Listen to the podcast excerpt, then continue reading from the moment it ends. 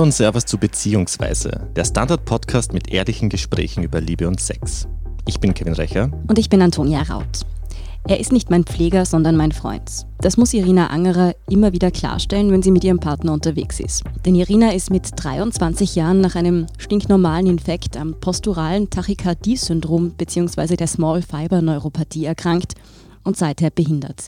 Sie nutzt deshalb einen Rollstuhl. Irina setzt sich außerdem dafür ein, dass chronisch kranke Menschen und Menschen mit Behinderung in der Gesellschaft nicht mehr diskriminiert und vor allem öfters gesehen und gehört werden.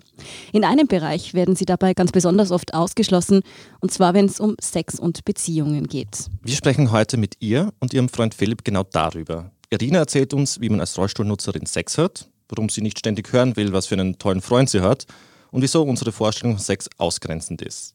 Hallo Irina, hallo Philipp, schön, dass ihr da seid. Hallo. Hallo. Irina, du sprichst heute offen mit uns über dein Sexleben, deine Beziehung als Mensch mit chronischer Krankheit und Behinderung.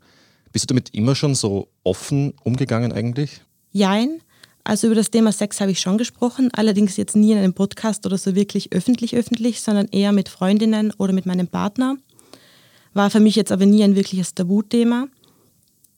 Und über meine Krankheit und über Behinderung habe ich eigentlich relativ früh angefangen zu sprechen, seit ich krank bin. Und ziemlich genau so sechs Monate nachher, als ich dann auch meine Diagnose erhalten habe.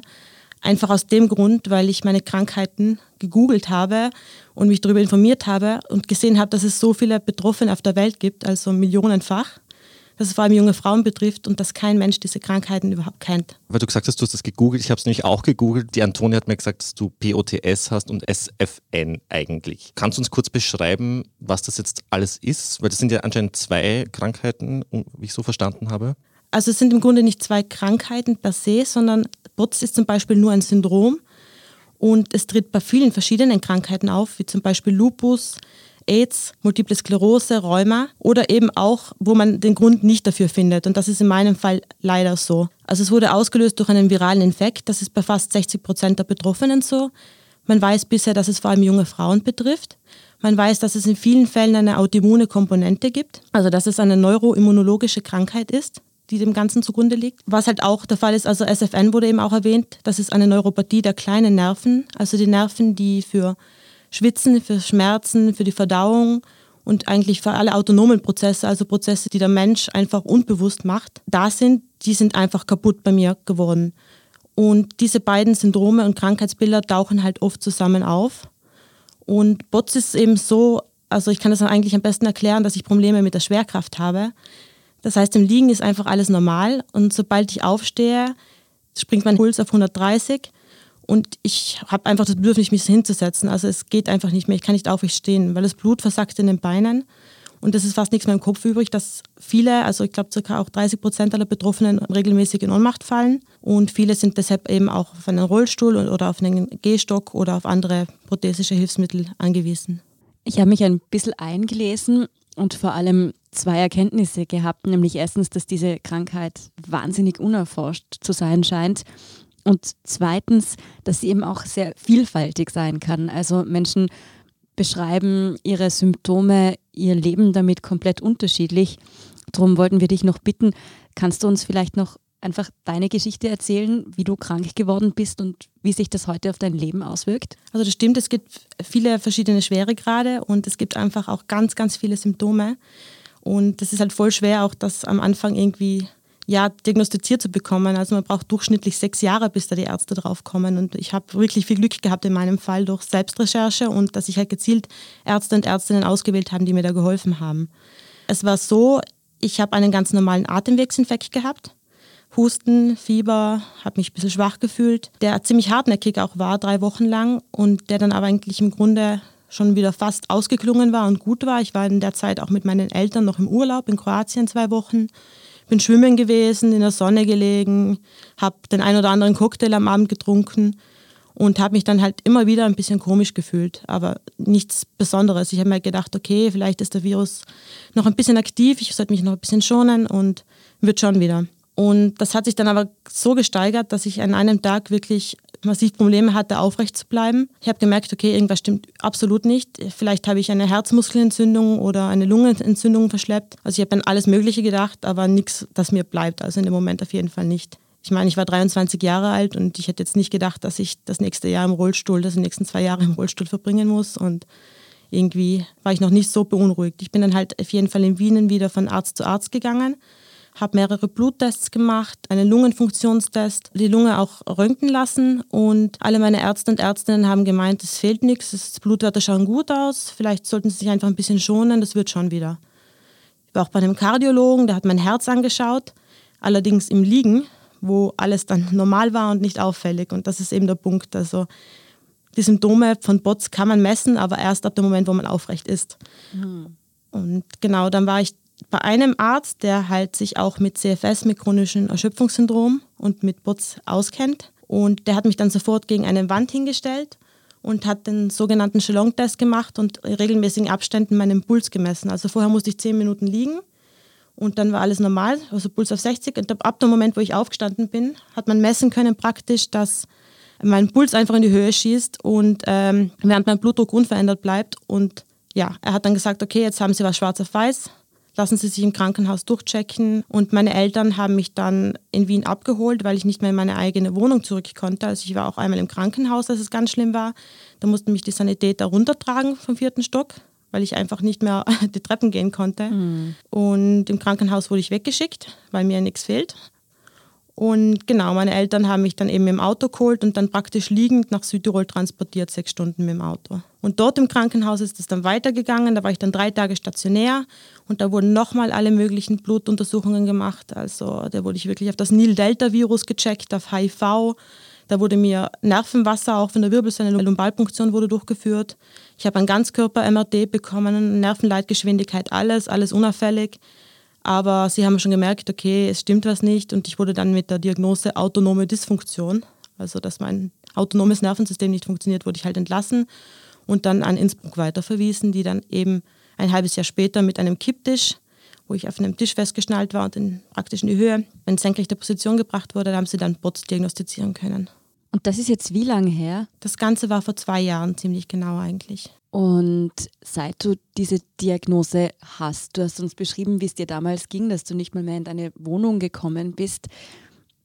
Wie geht es dir heute damit? Wie hat sich dein Leben seit der Diagnose gestaltet? Wie sieht dein, euer Alltag so aus? Also, was ganz wichtig ist zu erwähnen, es gibt keine Therapie für meine Krankheit. Es ist einfach so schlecht erforscht, dass es keine Therapie gibt. Es gibt aber ein paar Off-Label-Medikamente, also Medikamente, die für andere Krankheiten eigentlich zugelassen sind, die mir meinen Alltag ziemlich erleichtern und mir auch ein bisschen Lebensqualität wiedergeben. Zum Beispiel nehme ich Tabletten, die meine Herzfrequenz um 10 bis 15 Schläge die Minute senken. Ansonsten könnte ich jetzt nicht hier sitzen und eine Stunde oder zwei Stunden oder was weiß ich irgendwie reden, sondern müsste mich nach fünf Minuten wahrscheinlich so halb hinlegen damit mein Kopf irgendwie halbwegs Sauerstoff bekommt. Und andere Medikamente sind natürlich für die Neuropathie halt Schmerzmittel. Ja, also das erleichtert meinen Alltag, aber macht die Krankheit natürlich nicht weg. Und was sich verändert hat, ja, also ganz am Anfang bin ich wirklich drei bis vier Monate im Bett gelegen. Ich habe da diese herzfrequenzsenkende Medikamente nicht bekommen. Ich war total überfordert. Ich habe kaum mehr Kraft gehabt zu sitzen. Ich habe Fatigue gehabt, Erschöpfungszustände, musste mich ausruhen nach den kleinsten Sachen. Duschen war der Horror. Meine Mutter musste mir die Haare föhnen im Liegen. Mittlerweile kann ich das alles selbst. Ich habe auf jeden Fall, würde ich schon sagen, Lebensqualität wieder also zurückgewonnen. Ich brauche immer noch Hilfe im Alltag. Also für längere Strecken brauche ich meinen Rollstuhl. Im Haus selbst brauche ich meinen Rollstuhl zum Beispiel nicht. Ich kann auch selbstständig kochen an guten Tagen, aber jetzt kommt eben der Clou. Meine Behinderung ist einfach, im Englischen glaube ich heißt das Dynamic Disability. Es ist nicht so, dass ich jeden Tag praktisch dieselben Einschränkungen habe. Also wenn man jetzt zum Beispiel eine andere Krankheit hat, eine andere Behinderung hat, dann ist man jeden Tag mit denselben Problemen konfrontiert. Bei mir variiert das extremst. Also ich habe Phasen, wo ich dann wirklich nur wochenlang im Bett gelegen bin, weil es mir einfach so schlecht ging wo ich einfach keine Kraft hatte, also Erschöpfungszustände, nicht hochgekommen bin, Schmerzen hatte und andere Tage, da kann ich alleine einkaufen gehen. Also das variiert wirklich. Was es halt auch sehr mühsam macht, weil viele dann auch nicht ganz verstehen, warum ich dann zum Beispiel an einem Tag Zeit habe und was machen kann mit Freundinnen und am anderen Tag halt sagt, na, es geht halt nicht. Das Gute ist ja, dass du ja nicht alleine bist. Du hast ja heute auch deinen Freund Philipp mit und es geht ja auch in diesem Podcast um, um die Beziehungen. Jetzt wollte ich wissen von dir, Philipp, wie war die Zeit für dich, als Irina krank geworden ist? Man fühlt sich da auf jeden Fall ganz schnell sehr hilflos, weil das ja so auf einen Schlag ging. Wir haben uns ja in der ersten Zeit ganz normal kennengelernt, wie man sich so kennenlernt, also wie ich das schon kannte und wie auch Irina das schon kannte, ganz normal gedatet. Und dann nach zwei, drei Monaten, wo es dann ernster wurde, genau mit dieser Zeit, also in dieser Zeit, wo man sich darüber Gedanken macht, will man jetzt zusammen sein oder nicht, gleichzeitig ist dann diese Krankheit quasi auf einmal da gewesen mit allen Einschränkungen. Und damit geht dann natürlich ein totales Gefühl der Hilflosigkeit auch von meiner Seite mit ein. Und man weiß auch gar nicht, was man tun soll im ersten Moment. Für mich war das dann fast schon ein Schock sozusagen. Es war ja dann auch so, wie die Rina schon erzählt hat, ihre Eltern haben sie ja dann auch abgeholt und sie hat dann in Wien noch ein paar Untersuchungen gemacht. In der Zeit haben die sich an ein Ferienhaus, ein weißes, genommen, am Fluss, glaube ich, irgendwo in der Nähe von Klosterneuburg, weil sie nicht mehr in die Wohnung gehen konnte. Und für mich war das dann auch so, als ich sie dort besucht habe, zum Beispiel, wo wir quasi noch nicht zusammen waren. Das hat sich dann so ein bisschen angefühlt wie so ein Abschied schon fast. Also das war irgendwie eine sehr, sehr traurige Zeit auch, muss ich sagen. Da dann nach Hause zu fahren irgendwie und nicht zu wissen, ob man sich jetzt eigentlich nochmal sieht. Vor allem in der ersten Phase war es die Hilflosigkeit und dann erst alle anderen Fragen, die da mit einhergehen sowas wie sich dann erst mit dem eigenen Ableismus, den man ja auch verinnerlicht hat, auseinanderzusetzen und so weiter. Ich finde es ja sehr spannend, dass das so noch zwei, drei Monate nach eurem Kennenlernen passiert ist und du das trotzdem mitgemacht hast, weil ich glaube schon, dass sich vielleicht viele denken, dass man, wenn ganz am Anfang einer Beziehung, wo alles frisch ist und rosarote Brille und eigentlich sollte alles super Sonnenschein, Vögel zwitschern sein und dann kommt eigentlich so ein harter Bruch, dass man dann sagt, eigentlich das will ich nicht mitmachen oder das mache ich nicht mit oder ich schaff's nicht. Hast du dir das auch manchmal gedacht? Ganz sicher auf eine gewisse Art und Weise. Also ich meine, dieses Ich will es nicht mitmachen und so, das war ja für uns beide gleichfalls irgendwie so unerwartet. Und wir mussten halt beide irgendwie mit der Situation zurechtkommen. Und natürlich ist es von mir, dadurch, dass ich halt noch nicht in dem Sinne verpflichtet war, weil wir ja noch nicht zusammen waren, habe ich mir natürlich auf die eine oder andere Art und Weise diese Frage gestellt. Im ersten Moment, nach diesem Schock, habe ich mir dann gedacht, okay, wir können jetzt ja gar nicht mehr zusammen sein, sie ist ja jetzt krank. Und irgendwie gab es dann wirklich so ein, zwei Tage, wo ich dachte, okay, verdammt, das war es jetzt irgendwie, oder? Und ich glaube auch, dass die Irina das gedacht hat. Ich habe mich dann dafür entschieden, so, nein, das war es eben nicht. Also wir probieren das jetzt, ist ja egal. Und ich glaube, du warst dann auch ganz überrascht, dass ich dich darauf angesprochen habe, so, ob wir jetzt zusammen sein wollen. Ähm, das, ja. wie, wie war denn das so? Also hast du auch irgendwie diese Annahme gehabt, dass das jetzt automatisch sich im Sand verläuft? Und wie habt ihr da dann drüber gesprochen? Wirklich einfach so ganz offen? Ja, also das war eigentlich ziemlich brutal. Das, das kann man wirklich nur so beschreiben. Also für mich ist einfach alles zusammengebrochen, was ich mir so die letzten Jahre vom Leben erwartet habe, aufgebaut habe und noch erhofft habe. Irgendwie an einem Tag, ich kann eigentlich noch das Datum nennen, wo es mit den richtigen Symptomen losgegangen ist. Also sagen auch ganz viele, die Putz haben, dass sie einen Tag im Kopf haben. Und bei mir war es eben der 21. Juli. Und ja, ich habe in dem Moment natürlich alle anderen Sachen fast mehr im Kopf gehabt, als wie es jetzt mit Philipp weitergeht. Aber Philipp ist mir halt nie von der Seite. Also es wirklich, es klingt jetzt wie so einem kitschigen Liebesfilm ein bisschen und wie so eine Drama. Also er hat mich wirklich auch zum Kardiologen damals begleitet, hat sich von der Arbeit da praktisch freigenommen, um mich hinzubegleiten. Ist dann jeden Tag nach der Arbeit zu mir gekommen und in der Früh dann wieder zur Arbeit. Hat irgendwie kaum Schlaf abbekommen in der Zeit, weil ich in der Nacht halt ziemlich viel geweint habe und auch ich habe einfach Angst gehabt ja, für mich war es dann halt wirklich voll die Überraschung, dass er irgendwie einen Tag, bevor meine Eltern mich nach Südtirol gebracht haben, wo es nicht mal sicher war, ob ich jemals wieder sitzen kann in dem Moment oder was jetzt überhaupt los ist, ist er dann einfach zu mir gekommen ins Hotelzimmer, da waren wir in so einem Hotelzimmer drinnen und hat dann irgendwie gesagt, ja, wollte mich heute eh noch was fragen und ich war so, ja, okay. Und der so, ja, wollen wir jetzt halt irgendwie, wollen wir es halt versuchen. Er hat sich jetzt halt Gedanken drüber gemacht und der möchte das halt irgendwie noch nicht aufgeben, sondern möchte einfach mal schauen, was sich das jetzt noch entwickeln kann. Und ich war halt so, ja, unbedingt, aber gleichzeitig war ich so, ja, ich war einfach überfordert ein bisschen in dem Moment. Ich glaube, man hat es mir auch angesehen, als er mich das gefragt hat. Und ja. Und dann hatten wir halt auch erst mal sieben Monate eine Fernbeziehung, muss man auch dazu sagen.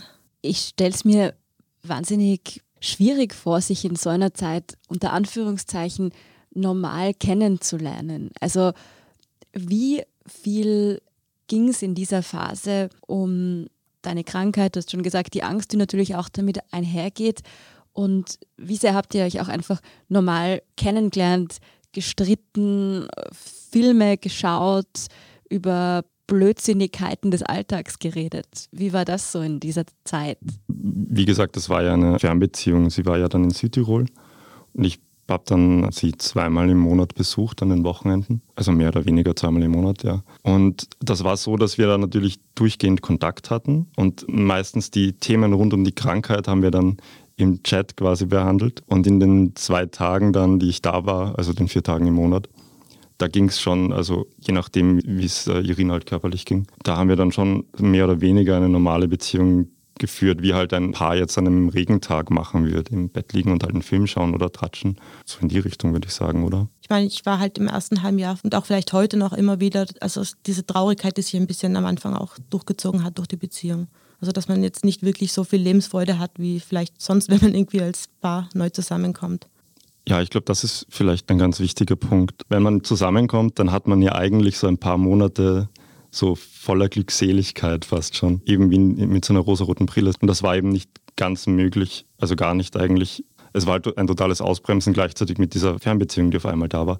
Es war dann auch wirklich so, dass wir uns, als diese Fernbeziehung zu Ende ging, nochmal fast kennenlernen mussten irgendwie so hat sich angefühlt. Ja, es war auch dann ganz extrem, weil er hat mir dann irgendwann vorgeschlagen, dass ich eben auch zu ihm ziehen könnte. Und weil ich irgendwie doch schon nach Wien zurück wollte, weil ich habe mir gedacht, okay, ich mache in Brixen jetzt auch nichts bei meinen Eltern. Ich liege da halt auch im Bett oder mache halt die kleinsten Sachen in der Wohnung und davon geht es mir halt auch psychisch nicht unbedingt besser.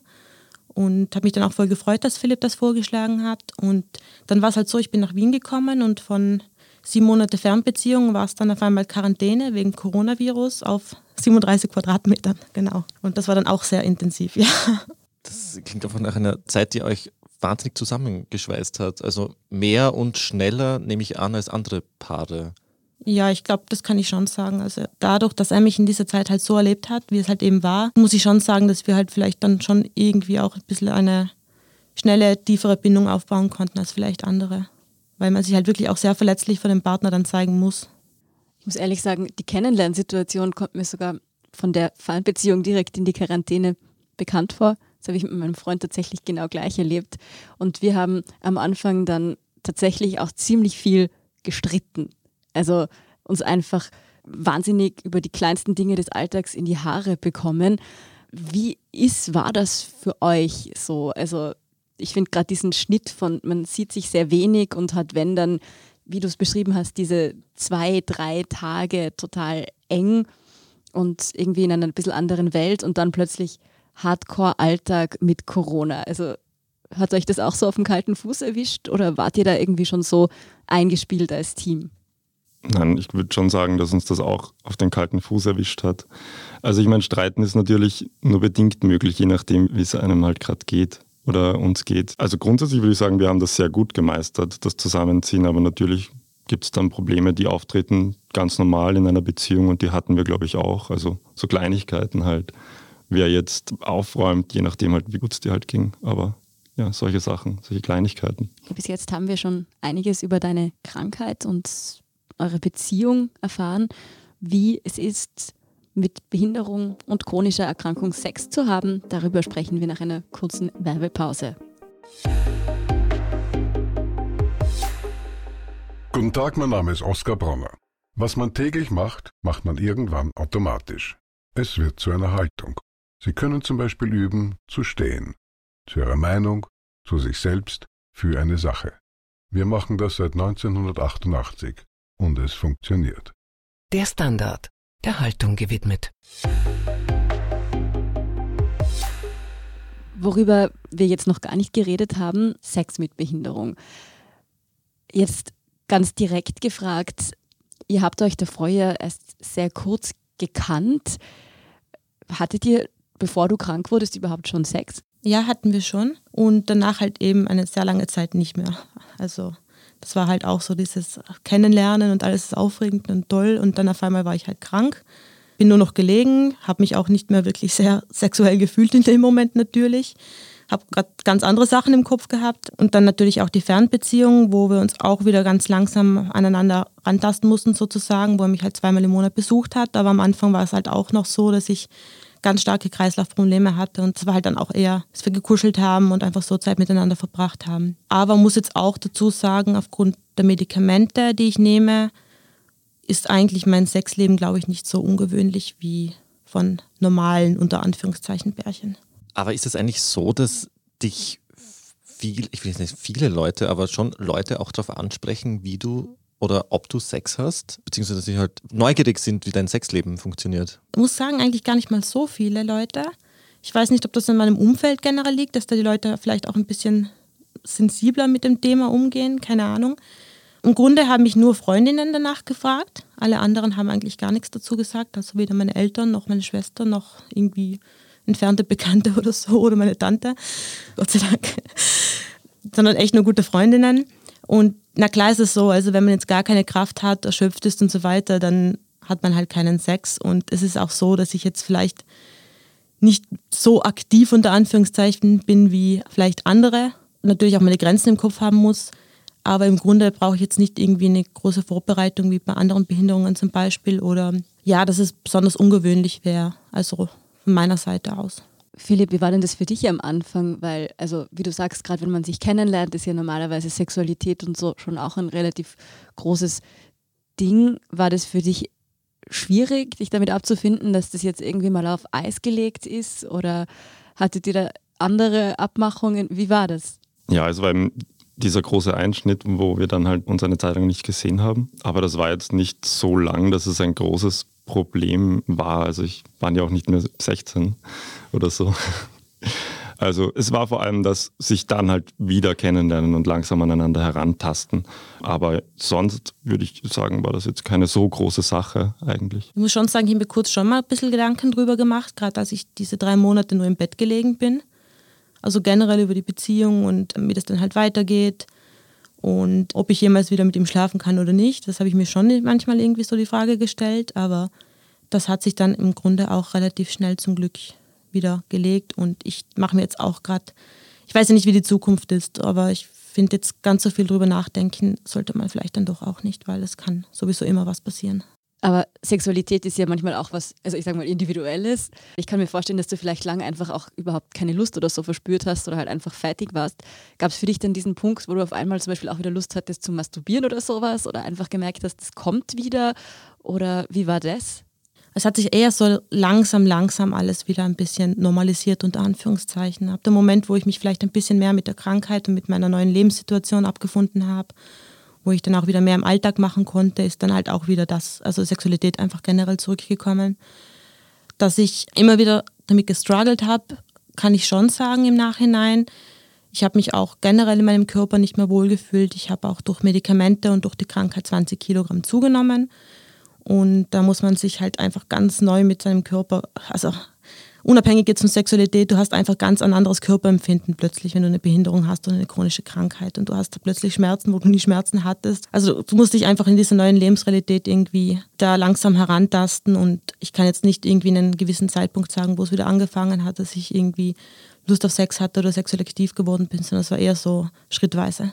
Jetzt ist es ja so, dass es irgendwie auch bei Beziehungen, in denen kein Mensch krank ist oder eine Behinderung hat, dass die ständig schon von außen kommentiert werden, sei es jetzt eine Fernbeziehung, wo einem ständig Leute im Umfeld sagen, dass das ja alles nicht funktionieren kann und wie auch immer.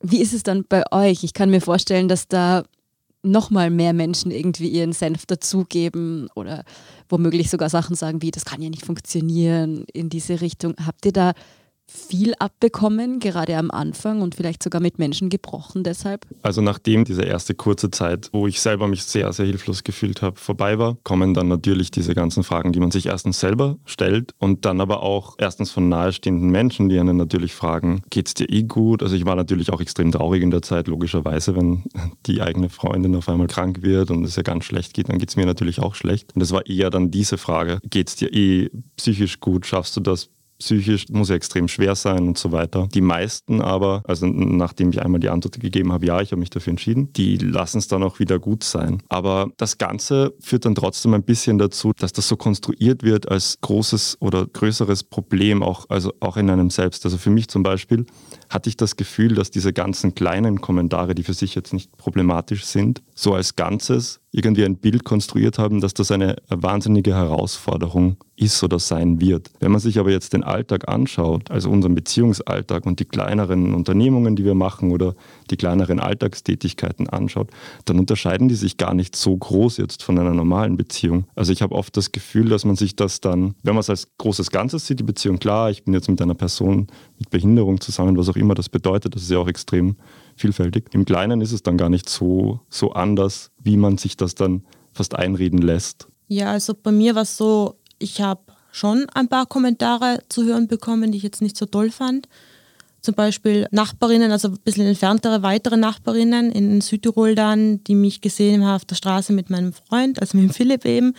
Und dann irgendwie eine Woche später, als er weg war, zu mir hergekommen sind, na, du hast aber einen ganz einen tollen Freund. Na, da hast du so ein Glück gehabt, dass der bei dir bleibt. Und ich war gerade so, wow, ich bin jetzt gerade einmal einen Monat hier in Südtirol, bin wirklich am Ende, habe jetzt die Krankheit und dann hört man diesen Kommentar und denkt sich so, ja, great. Ich bin auch froh, dass sie mit ihrem Mann zusammen sind und der bei ihnen bleibt. Obwohl sie so am Anfang natürlich, da ist es schon irgendwie dieses Gefälle, sagen wir mal so, dieses Ungleichgewicht in der Beziehung, das ist auch jetzt noch bestehend.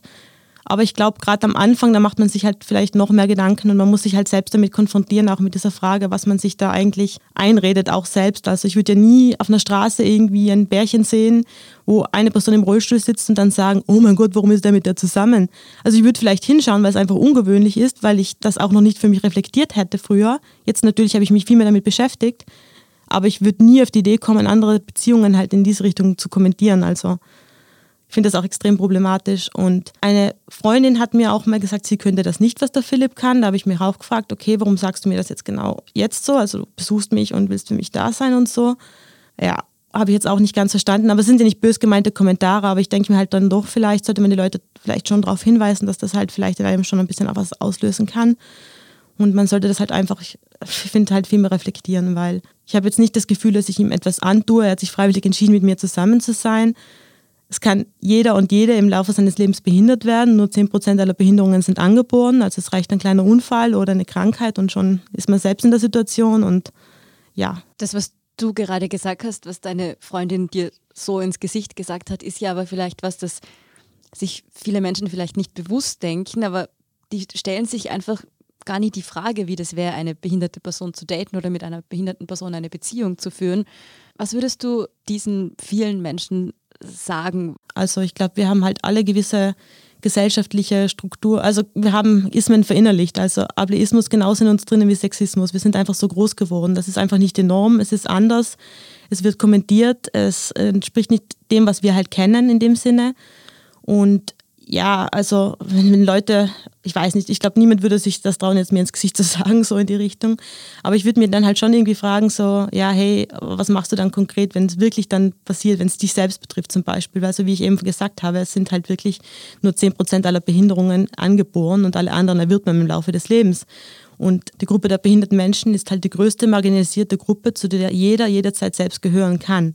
Und ich finde, das sollten sich Leute halt auch ein bisschen vor Augen halten, so in die Richtung. Ah, es ist halt ein sehr reduziertes Denken, dass man dann so irgendwie so einen Wertvergleich macht. Also das sehe ich oft, dass dann jemand auf die Idee kommt, das zu vergleichen. Okay, ich kann halt immer gehen und hinlaufen, wo ich will und habe halt mehr Energie so im Alltag und du nicht. Und deswegen ist jetzt mein Wert irgendwie höher und deswegen bin ich ja eigentlich der, der ein Opfer eingeht. Aber das ist ja erstens mal viel zu kurz gegriffen. Also ich meine, eine Beziehung ist ja mehr als wie weit ich jetzt zum Supermarkt gehen kann. Im Grunde genommen ist es ja dann nur das. Und da wird ja alles andere weggestrichen. Also die stellen sich dann gar nicht die Frage, was ich von der Irina bekomme in dieser Beziehung. Also die Frage wird dann auch gar nicht gestellt in diesem Vergleichen die wird gar nicht mitgedacht. Und ja, ich glaube, das Wichtigste ist, dass man sich da, auch mich vor allem, nicht da irgendwie mitreißen lässt von diesen, das ist ja eigentlich schon fast ein menschenfeindliches Denken, wenn man das so reduziert auf diesen Wert und das selber hinterfragt dauernd. Im Ableismus passiert mir ja auch, also dass ich was Ableistisches sage, meine ich damit. Das passiert mir ja nach wie vor. Ich muss mich jetzt halt damit mehr auseinandersetzen, zum Glück.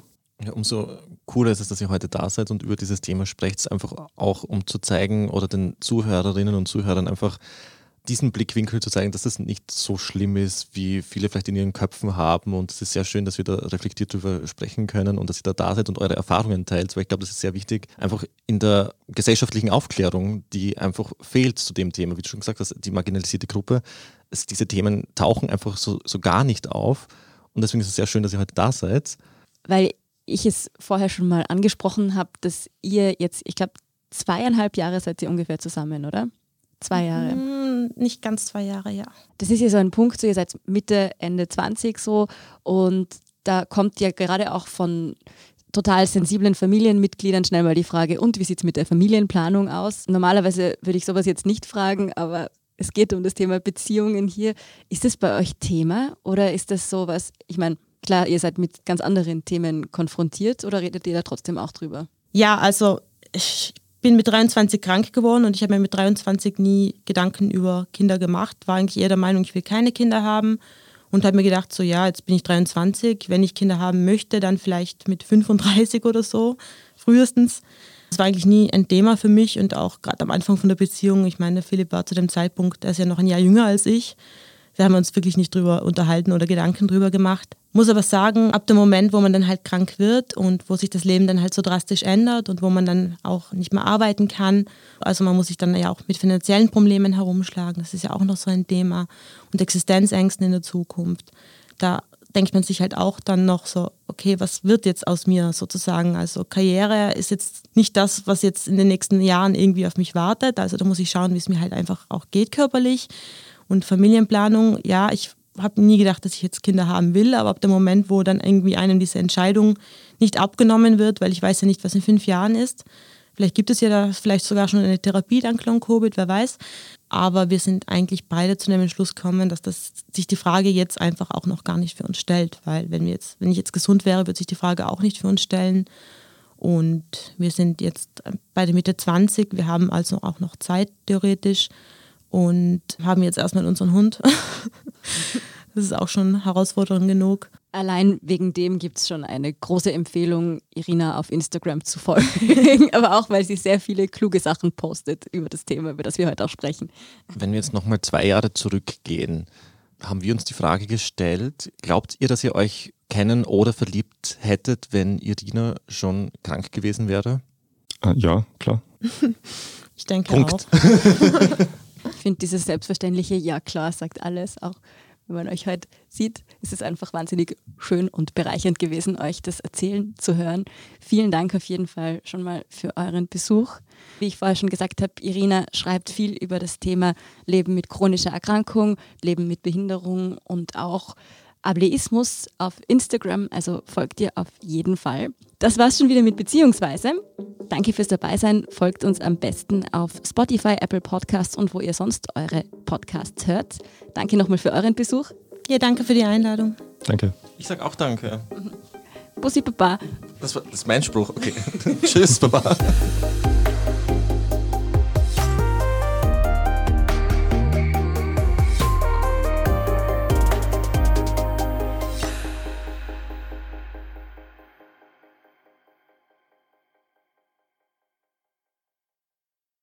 Tag, mein Name ist Oskar Bronner. Was man täglich macht, macht man irgendwann automatisch. Es wird zu einer Haltung. Sie können zum Beispiel üben, zu stehen. Zu Ihrer Meinung, zu sich selbst, für eine Sache. Wir machen das seit 1988 und es funktioniert. Der Standard, der Haltung gewidmet.